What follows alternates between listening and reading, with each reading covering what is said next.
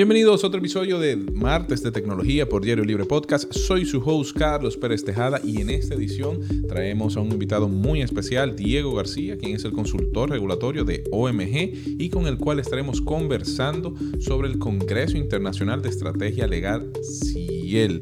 Así que no se despeguen de aquí, que vamos a tener una conversación bastante interesante. Ahí cortamos.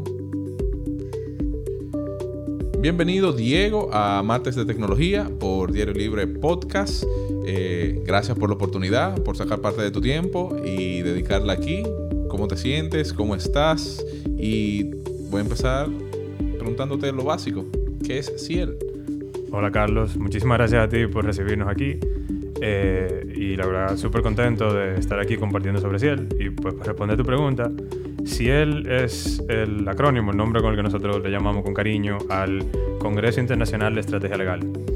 Eh, Ciel es una conferencia bienal, es la conferencia líder mundial en la, en la disciplina de estrategia legal y reúne expertos internacionales de la comunidad académica y profesionales también para debatir experiencias y conocimientos sobre el concepto de estrategia legal. Ciel reúne académicos y profesionales de las ramas de Derecho, Administración, Economía y Negocios y el concepto de estrategia legal es básicamente un método, es una herramienta que se apoya en el marco legal disponible y en el conocimiento multidisciplinario. Apoyamos en ramas como la finanza, la contabilidad, la economía conductual y básicamente cualquier otro conocimiento científico para capturar ventajas competitivas y diseñar, y diseñar estrategias cuya ejecución permita lograr los objetivos del cliente. Pero básicamente este año, aparte de que ustedes engloban como muchas áreas, la tecnología va a ser como el, el gran actor, el gran protagonista dentro de esta edición, ¿cierto? Correcto, Carlos. Nosotros, lo que te expliqué hace un momentico era como la idea general de la conferencia en todas sus versiones. Entonces, en cada año nosotros tenemos lo que nosotros llamamos los ejes temáticos de Ciel. Este año Ciel se centra, se, centra perdón, alrededor del concepto de Business Innovation and Legal Tech, de innovación de los negocios y tecnología aplicada al, al derecho. Y tiene tres ejes temáticos que son economía digital, negocios globales y legal tech. Ok que, bueno, LegalTech es de lo que vamos, una de las cosas que vamos a hablar. Entonces, ¿qué impacto buscan ustedes eh, lograr a través de este congreso en esas áreas? Mira, si él siempre busca generar discusión y generar conocimiento en torno al concepto de estrategia legal. En esta ocasión específica, nosotros queremos concentrar esa discusión y ese conocimiento en torno a cómo la innovación cambia las estrategias que nosotros implementamos, qué oportunidades hay, cómo podemos capturarlas, cómo podemos mitigar riesgos. La idea general es tener tanto el conocimiento académico, del cual probablemente hablaré un poquito más adelante, como la experiencia ya vivida de, de algunas personas, algunas empresas que ya han atravesado por el proceso de transformación digital. Ok. Y bueno, para cerrar, ¿verdad? Como lo que es eh, Ciel per se. ¿Qué día es Ciel? Y cómo pueden participar los usuarios para matar ¿verdad? el elefante blanco en, la habitación. Claro, si él está programado para los días 4 y 5 de agosto, a mañana y pasado. Cuando sale este episodio, eso va a ser mañana y pasado, para que sepan. Si él va a ser a través de una, eh, de una plataforma virtual que tenemos para eso, eh, los interesados en participar pueden ir a la página ciel.com y omgeventos.edu.do. El URL es un poquito largo. Tienen como que mejorar ese, ese URL, hacerlo un poquito más, más corto y más user friendly. Pero bueno, adelante. y, ahí, y ahí pueden eh, registrarse online. Eh, o también pueden contactarnos en el Instituto OMG por teléfono o por cualquiera de nuestras redes sociales. Con gusto les ayudamos. Perfecto. Y así va, ahora sí vamos a entrar en materia. Diego, los avances tecnológicos están surgiendo a un paso muy acelerado muchas invenciones y muchos emprendimientos eh, digitales son disruptores eh, en todos los aspectos de, la sociedad en que vivimos y de los mercados, incluyendo en, la parte legal. Entonces, yo te pregunto, ¿qué tanto se dificulta la estrategia legal al momento de trabajar este tipo de proyectos que son muy disruptores eh, para el mercado? Mira, la estrategia legal lo difícil de diseñarla e implementarla varía drásticamente de acuerdo a en qué mercado estamos trabajando. Okay. Hay mercados que son muy poco regulados, en lo que es relativamente más fácil. Hay mercados eh, que son muy regulados. Hay, por ejemplo, banca, mercado de valores, eh, seguros, donde incluso antes de, por ejemplo, un banco, antes de lanzar un producto nuevo, necesita autorización de la superintendencia de bancos. Exacto. Entonces, por ejemplo, hace, me parece que un mes ya, eh, y parecía coincidencia, pero no lo fue, parece que tres bancos sacaron un producto que era una variación de la cuenta básica, que tú, podías, que tú puedes crear desde tu celular sin pisar el banco, sin llevar ningún documento físico. Que creo que... Eso está genial, por cierto. Exacto. y te digo que parecía coincidencia, pero no lo era, porque pudieron hacerlo, porque se les se permitió, o sea, el primer paso para permitir ese producto vino por una circular de la Superintendencia de Bancos. Ok. Entonces, ya la superintendencia ha dicho que está mirando onboarding digital, también, también lo ha dicho eh, la superintendencia del mercado de valores. Entonces, en esos mercados que son tan regulados, es más difícil porque tú tienes un regulador, o sea, valga la redundancia, un regulador y tú necesitas que te lo permita. Y en ocasiones los reguladores son muy aversos al riesgo porque parte de su deber es cuidar a los consumidores. Okay. Hay mercados que son mucho menos regulados y en lo que tú puedes ver empresas que han implementado una estrategia legal casi completamente digital como por ejemplo eh, negocios como Uber y como Hugo. Que si tú te fijas, trabajan completamente digital, no te piden firmar ningún papel, porque no, no operan en ese tipo de mercado. Entonces, ese es un factor que va a influir mucho. Tú mencionaste algo, y mencionaste el caso de Uber, y de eso vamos a hablar un poquito más adelante. Tú mencionaste que por ser sector no regulado, a veces puede ser un poquito más fácil. Eh, eso no puede ser como un arma de doble filo. O sea, se puede surgir porque personas quizás no entiendan eh, cómo funciona eh, esa nueva innovación y quieran como saber y conocer. Pasa mucho Estados Unidos, eh, creo que ha sido la cuna en la que estos debates más han surgido, porque nuevas innovaciones salen al mercado, los congresistas y el aparato legal no comprende cómo funcionan, entiende que quizás ciertos aspectos vulneran ya sea algún derecho o algún tipo de seguridad, tanto de los usuarios como del Estado per se y se van y se enfrascan en una discusión, pero que no está eh, regulado, pero tampoco saben cómo regularlo porque no entienden. Eh, para mí, uno de los ejemplos más, más palpables es los casos de, de Facebook. Zuckerberg va, creo que mensual, a, declarar frente al Congreso y las preguntas que les hacen a, a, todos estos empresarios, ya sea a Sundar Pichai de Google, ya sea a Tim Cook de Apple, a Zuckerberg de, de Facebook. Y de verdad, las preguntas que le hacen los congresistas, como para tratar de entenderlo, son preguntas de verdad absurdas. Y yo digo, ¿cómo es posible que un congresista que quizás tiene un aparato legal detrás, que lo está ayudando eh, a conocer, a preguntar cosas que de verdad puedan darle valor al, al tema que se está tratando, pues sí de verdad puedan buscarle como un, un punto medio. Y de verdad las preguntas son súper tontas y al final nunca llegan a nada. Entonces ¿no crees que por ser esa parte eh, no regulada también puede, como te dije al principio, ser un arma de doble filo? Mira, hay mercados que no son regulados ahora, que probablemente sean regulados en el futuro. Eh, y eso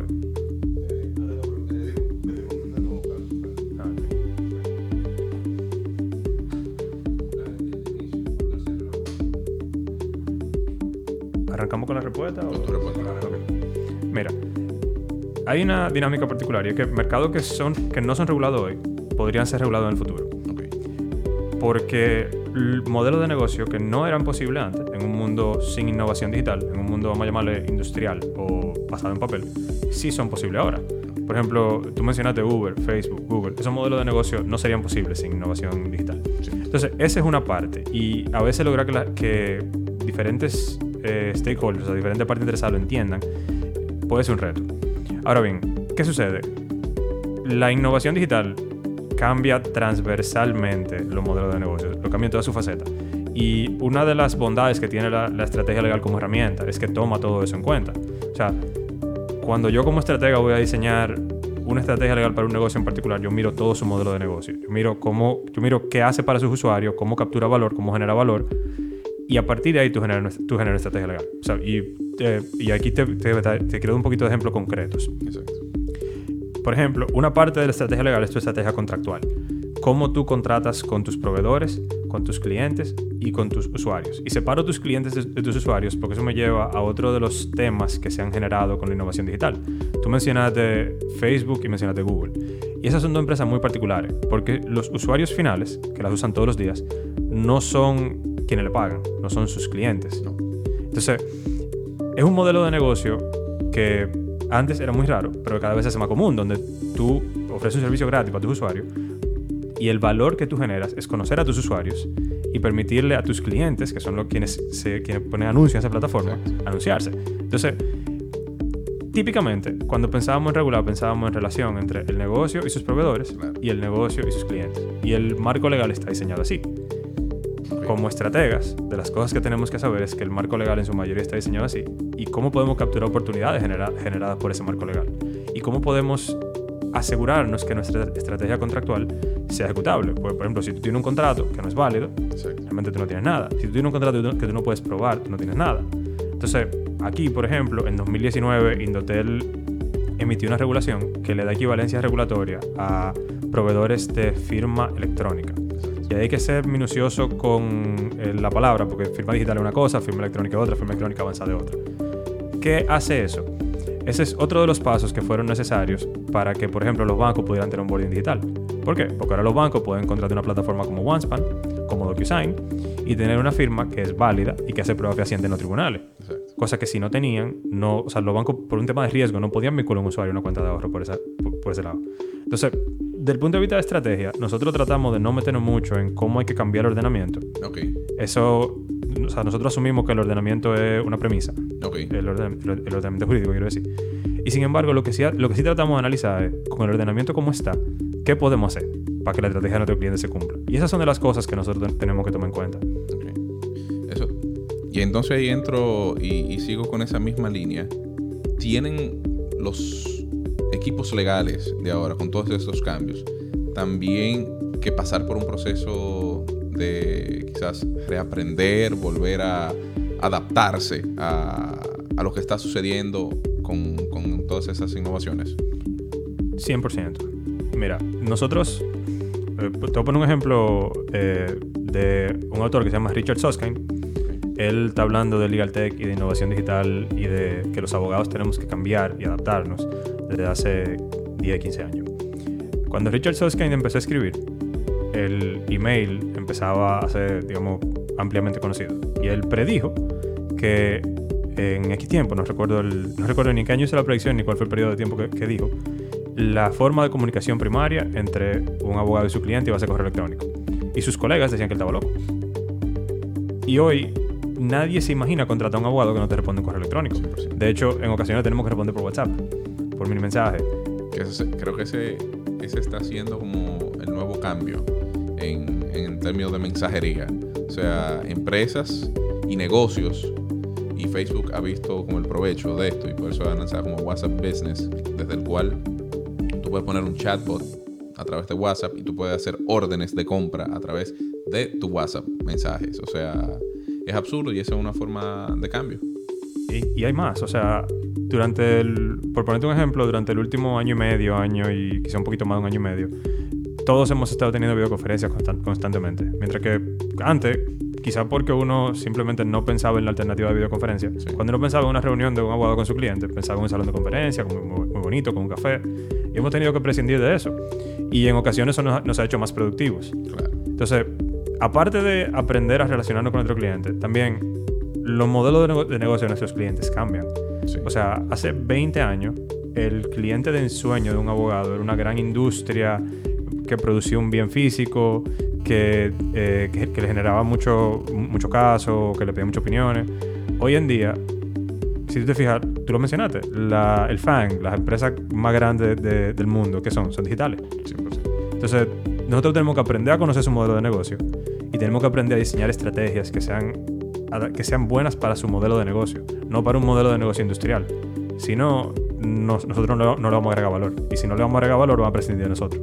Sí, sí, sí, 100%. Y ya hablando desde un punto de vista administrativo, eh, ¿cuáles son estos retos, tanto administrativos y de estrategia de negocios, que deben de enfrentar los líderes de estas organizaciones? Ustedes, por ejemplo, desde el punto de vista legal, que al final del día son unos asesores que siempre están eh, susurrándole al oído eh, sobre qué decisión es la más conveniente tomar en, términos legales. Eh, ¿Cómo ¿Cuáles son estos retos donde los mercados y ciertos actores que son claves para que funcione un negocio o prospere en términos legales y todo eso, que no conocen o desconocen o no están adaptados o regulados, puedan prosperar o puedan lanzar esta, cualquier proceso de, de innovación o producto per se. Mira, yo creo que y pongo, y cosa interrumpa, pongo de ejemplo para poner en contexto el mismo caso de Uber, que lo hemos mencionado ya varias veces, de que eh, las personas creen, o las personas no, cierto, cierto grupo, cree que Uber es una empresa de vehículos. Uber no es una empresa de vehículos. Uber es una empresa tecnológica, 100%, porque lo que ofrece es un servicio, una plataforma totalmente digital eh, que a su vez, bueno, esto se desprende ya en, otras, en otro tipo de actividades. Lo mismo con Airbnb. Entonces vemos todo este tipo de empresas que están tomando eh, esta perspectiva, o sea, están adaptándose a esta perspectiva nueva y, que los mercados de verdad se sienten como qué es lo que está pasando, o sea, what's happening, qué es lo que es esto y como que no comprenden bien el, el detrás de cada una de estas cosas. Yo creo que los retos más grandes es difícil como pinpoint una o dos cosas, pero yo te diría que en términos generales, el primero es lo rápido que las cosas pueden cambiar ahora. O sea, la, hay, un, hay una cosa que se llama Moore's Law, que es una, una predicción que hizo un ejecutivo de, no recuerdo si Intel o, era, un era, un fabricante. Cada dos años vamos a duplicar la cantidad de chips que produce. La cantidad de microprocesadores en un chip. Exacto. Y hay un autor que se llama Ray Kurzweil que a partir de ahí extrapola que cada dos años la tecnología se duplica en el, mismo, en el mismo price performance. O sea, tú tienes el doble de poder computacional, por ejemplo, por mil dólares. Claro. Y ese mismo autor... Y eso, y eso, cierto, eso es muy cierto. Incluso eh, eso se puede aplicar a, muchas áreas, en especial, por ejemplo, a la producción de data. La producción de data, o sea, tú tomas dos años atrás y coges los dos años eh, a futuro y es absurdo la cantidad de datos que producimos en comparación en un tan corto tiempo. O sea, es absurdo. Y, ese mismo autor, Rick Kurzweil, tiene una curva súper interesante. Él demostró con trends históricos que la innovación, y estoy hablando de innovación desde que empezamos con el fuego, crece de forma exponencial. Y estamos en el codo de esa curva. O sea, la curva va así y estamos aquí en el codo, como el punto de inflexión. Entonces, en el mundo en el que vivimos hoy, los a largo plazo hay muy poca certeza para los negocios. Y es un mundo en el que copiar un modelo de negocio cada vez es más fácil. Eh, pero además, o sea, tú no solamente tienes que preocuparte por quiénes son tus competidores ahora mismo y quienes puedan copiar tu modelo de negocio. Tú tienes que preocuparte, y ahí vuelvo a tu ejemplo de Uber y los taxis, por personas, negocios, que vean una oportunidad que tú no estás viendo y vengan con un modelo de negocio completamente distinto, pero que sea una mejor solución para tus usuarios o para tus clientes. En el caso de los taxis, los clientes y los usuarios son lo mismo. E incluso, potencialmente, algunos dicen que sí, otros dicen que no, una mejor solución para los taxistas, volviéndose partners, que creo que es el nombre que Uber usa para, su, para la persona que maneja. Entonces, todo eso en el contexto de cada vez hay cosa nueva, cada vez tú puedes hacer cosa nueva, tú te tienes que mantener moviendo. Y cuando tú te mueves, tú tienes que hacerlo con una estrategia bien diseñada y con una estrategia bien hecha. Entonces tú me hablabas del rol de los abogados ahí. A nosotros nos gusta vernos como estrategas legales y es lo que tratamos de atacar desde el punto de vista del Congreso. Y ahí típicamente el abogado se le ve como un mitigador de riesgos. Exacto. Nosotros lo vemos diferente. Y el objetivo de la estrategia legal es que se vea diferente. Nosotros lo vemos como un capturador de oportunidades, o por lo menos alguien que asiste al negocio a capturar oportunidades. Entonces, Uber es un buen ejemplo de una estrategia contractual muy bien diseñada desde el punto de vista legal, al menos en principio, y ellos han tenido un poquito de controversia con eso, pero Uber sustituye lo que, o decidió sustituir lo que normalmente sería un contrato de trabajo por un contrato de servicio. Exacto. Y eso le da dos cosas. Le da flexibilidad y le da escalabilidad. Para Uber duplicar su flota de choferes, lo hace así. Sí, y eso es una de las cosas en términos de negocios, el, el que no conoce, todos los negocios deben, si no aspirar, pero deben de ser escalables. Sí, de hecho... quiere crecer, obviamente, y mantenerse. Y eso es lo que ha permitido la innovación digital. Esa, eh, Peter Thiel le dice exponential growth, crecimiento exponencial. Entonces, tu es- la estrategia legal que nosotros diseñamos para un negocio que está diseñado para crecer, crecer exponencialmente tiene que ayudarlo a crecer exponencialmente. O sea, si lo vemos como cuáles son los riesgos de crecer exponencialmente y cómo lo cubrimos desde el punto de vista legal, no estamos dándole un servicio de estrategia legal, o no completo. La estrategia legal es, ok, este negocio es para crecer exponencialmente. ¿Cómo lo ayudamos, cómo lo ayudamos a hacerlo? E Incluso en una edición pasada de Ciel se comentaba una propuesta de un coeficiente legal, una especie como de medir el nivel de inteligencia legal de una empresa, Ok. que era una propuesta súper interesante desde el punto de vista de cómo diseñar estrategias. Sí, 100%. Y ahora que tú tocas ese tema, o sea, que tocamos este tema, el Congreso, esta edición, ¿a qué público eh, aspira? O sea, que lo consuma. ¿Cuál es el target de, Mira, de esta edición de Ciel? mira, el, ¿Y quiénes van a participar? ¿Quiénes son los, los conferencistas? Son dos días, me dijiste, pero ¿quiénes son los conferencistas con los que yo me voy a poder sentar a través de mi computadora, porque es digital, eh, a disfrutar del, del keynote? Mira, si él siempre ha ido dirigido a académicos y a profesionales y a líderes de negocio y líderes de opinión en todos los temas que tienen que ver con negocio, como te mencionaba, en disciplinas de derecho, administración, tecnología, economía y de negocios. Entonces, nosotros contamos con un programa súper interesante, de verdad, riquísimo en conocimiento y en experiencias. Nosotros el- tenemos seis, nosotros decimos keynote speeches, que son conferencias magistrales, y tenemos cuatro paneles. Entonces los keynote speeches tienen un perfil un poquito más académico. En los paneles tenemos mucha experiencia profesional de gente que está ahora mismo viviendo o ya ha vivido procesos de transformación digital, que están en el cutting edge de esto y que de verdad pueden hablar con mucha propiedad de qué se está haciendo y qué oportunidades hay y cómo hacerlo.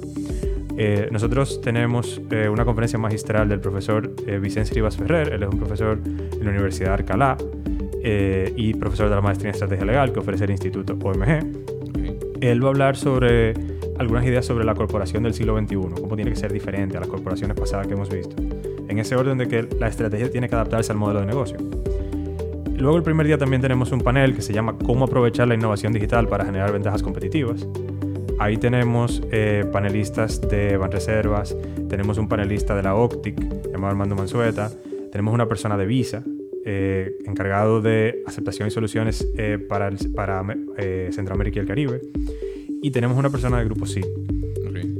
En, luego tenemos una conferencia de Mike Keppel. Mike Keppel es vicecanciller y encargado de, de tecnología y educación en, la Universidad de Malasia. Él va a hablar so- sobre tecnología y educación, sobre tech propiamente.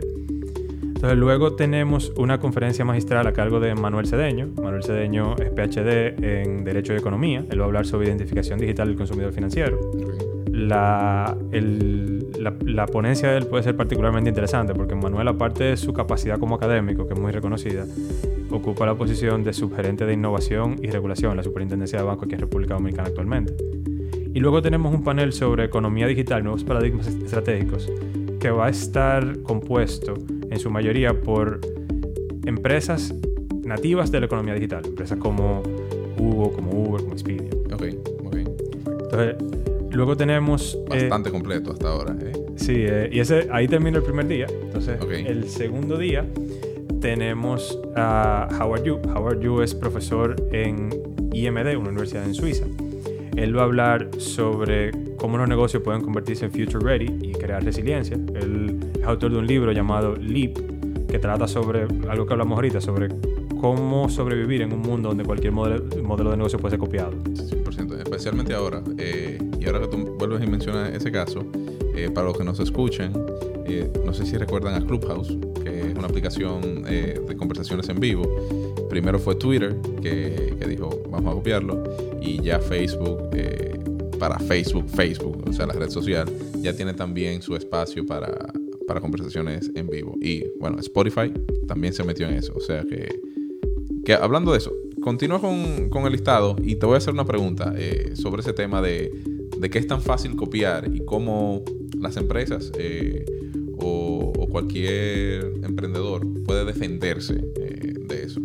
Eso es curioso. Ahorita cuando lo hablemos, hay muchas cosas interesantes que hacer y que discutir ahí. Eh, luego tenemos otro panel sobre estructuras legales y financieras para negocios globales.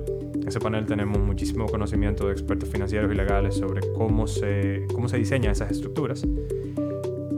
Y ahí luego entramos en nuestra parte de Legal Tech de la conferencia. Tenemos una conferencia magistral a cargo de Martin Mancavadi. Martin es socio en Dentons en Reino Unido. Dentons eh, recientemente fue reconocida como la firma más innovadora en términos legales.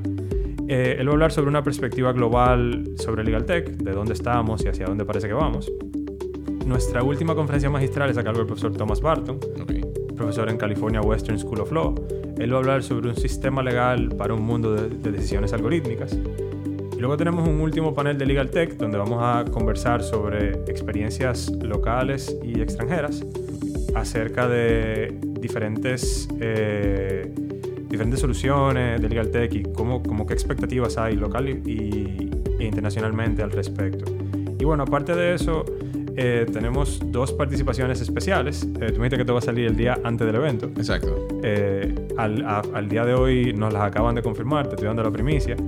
Una del presidente de la República, Luis, Luis Abinader Corona, y otra del presidente de la Suprema Corte de Justicia, magistrado Luis Henry Molina, eh, y cada uno de ellos va a hablar sobre su visión en la, sobre la transformación digital y la innovación digital. En el caso del presidente de la República será un poco más general, en el caso del presidente de la Suprema, pues será enfocado en el sistema de justicia. Sí, muy, muy interesante. Bueno, ya saben, el señor presidente estará participando del evento, o sea que eh, lo que tenían ganas, pues ahora tienen quizás un poquito más de interés. Y volviendo al punto que te había comentado, es tan fácil copiar ideas. Bueno, Steve Jobs dice que eso es parte de la grandeza de los genios, copiar, ¿verdad? O robar, él decía no copiar, robar ideas. Eh, yo, como emprendedor, tengo una idea, la lanzo, y es muy típico, y sucede mucho ahora, porque toda la información corre muy rápido, de que yo puedo tener una gran idea, soy un competidor muy pequeño, un emprendedor lanzando un proyecto viene una de estas grandes empresas, me ve con grandes ojos mi idea, todavía yo no soy un competidor grande porque no he crecido y, y no les interesa comprarme, sino que vamos a tomar su idea, vamos a explotarlas nosotros, que sí tenemos el capital y tenemos toda la logística e infraestructura para lograrlo. Y al final ese emprendedor es muy probable que su idea muera muy rápido porque una de las grandes empresas ya tomó, tomó su idea y, la explotó eh, de manera gigantesca. Entonces, ¿cómo se puede enfrentar? ¿Se pueden tomar acciones legales con este tipo de cosas? ¿Cómo tú puedes demostrar que sí, tu idea, pero no sé, siento que es como una línea muy, muy fina, muy difusa, no sé. La, te tengo que dar la respuesta favorita del abogado y la que más odian los clientes. Ajá. Depende. Ok. ok, depende. Hay muchas cosas que influyen en si tú tienes o derecho a demandar por algo así. Y voy a tratar de evitar ejemplo puntual aquí, porque algunos de esos casos han ido a tribunales fuera de aquí y otros eh, son, siguen siendo medio controversiales. Incluso hay una historia de Snapchat y de Facebook, antes de que Facebook lo comprara, de que tuvieron su encontronazo. Sí, sí, sí. Con el tema de los stories. Entonces, la protección digamos, el nivel básico de protección es, evidentemente, registrar tu idea, si es, si es registrar algo es una patente, y registrar todo tu propiedad intelectual, o sea, todos los, todos los derechos que tú tienes sobre tu obra intelectual, eh, tu marca, tu logo, etcétera, son registrables. Ahora, ¿qué sucede? En el mundo no regulado, competir no está prohibido. Exacto. ¿Dónde está el problema? Que como tú decías, un emprendedor pequeño difícilmente puede competir con un gigante, sobre todo cuando es una multinacional. Claro. Entonces,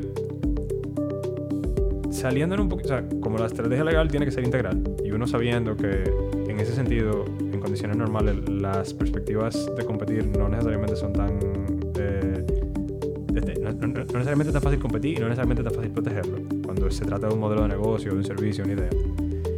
Hay quizá la otra, eh, la otra opción y yo sé que suena como lo obvio y lo, que, y lo, y lo difícil sobre todo, es crecer rápido y posicionarse rápido.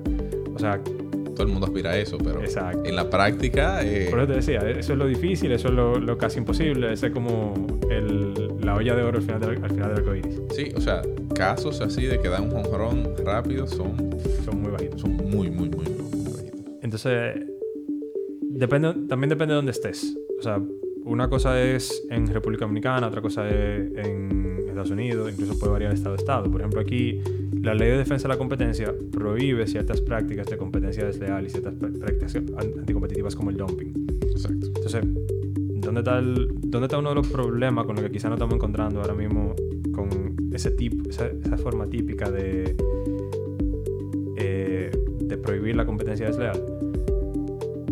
Un buscador típicamente es gratis. Sí. Entonces, ¿cómo, o sea, acusar a alguien de dumping? Sí, sí, sí, sí, sí. Entonces, por ejemplo, ¿con qué, ¿con qué nos hemos encontrado típicamente en casos que han ido a tribunales, incluso hay investigación abierta sobre eso? Lo que dicen es, bueno, tú eres demasiado grande.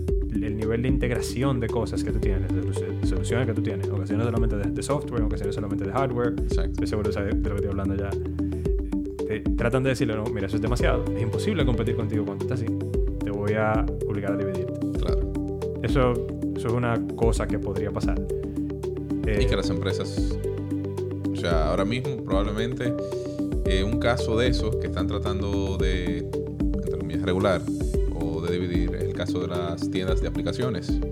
Eh, se entiende que estas empresas, en específico Google y Apple, que controlan el mercado de aplicaciones móviles, tienen mucho poder,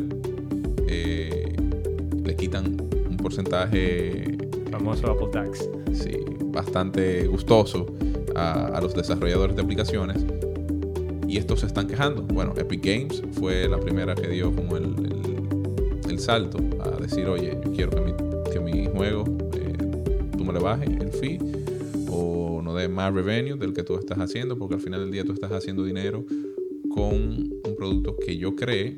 Sin embargo, ahí es que viene entonces la, la disyuntiva de que el otro dice, no, pero tú estás usando mi plataforma que tiene un alcance enorme de miles de millones de dispositivos a los que tú no puedes alcanzar si tú estás solo. Tú necesitas de mí. Y para tú pasar por donde mí, tú tienes que pagar un peaje.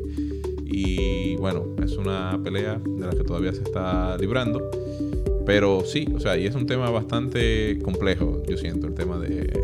Es complejo y, por ejemplo, ¿tú te acuerdas que ahorita hablábamos de negocios cuyos usuarios no necesariamente son sus clientes? Claro, Ese otra, o sea, esa otra de las posibilidades que antes no existían. Antes la idea de Platform as a Service, mm, eso no... O sea, lo más cercano a Platform as a Service era una tienda por departamento, sí. que era física. Hoy tú tienes Amazon, tú tienes los diferentes App Stores, tú tienes las diferentes plataformas donde tú compras cosas que no son de la plataforma. La plataforma es una especie de intermediario.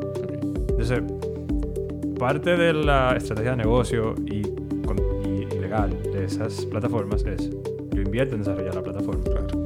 En el caso de los que hacen plataforma y dispositivo, yo invierto en desarrollar la plataforma, pero también poner mi dispositivo en manos de millones de consumidores y yo te vendo ese acceso.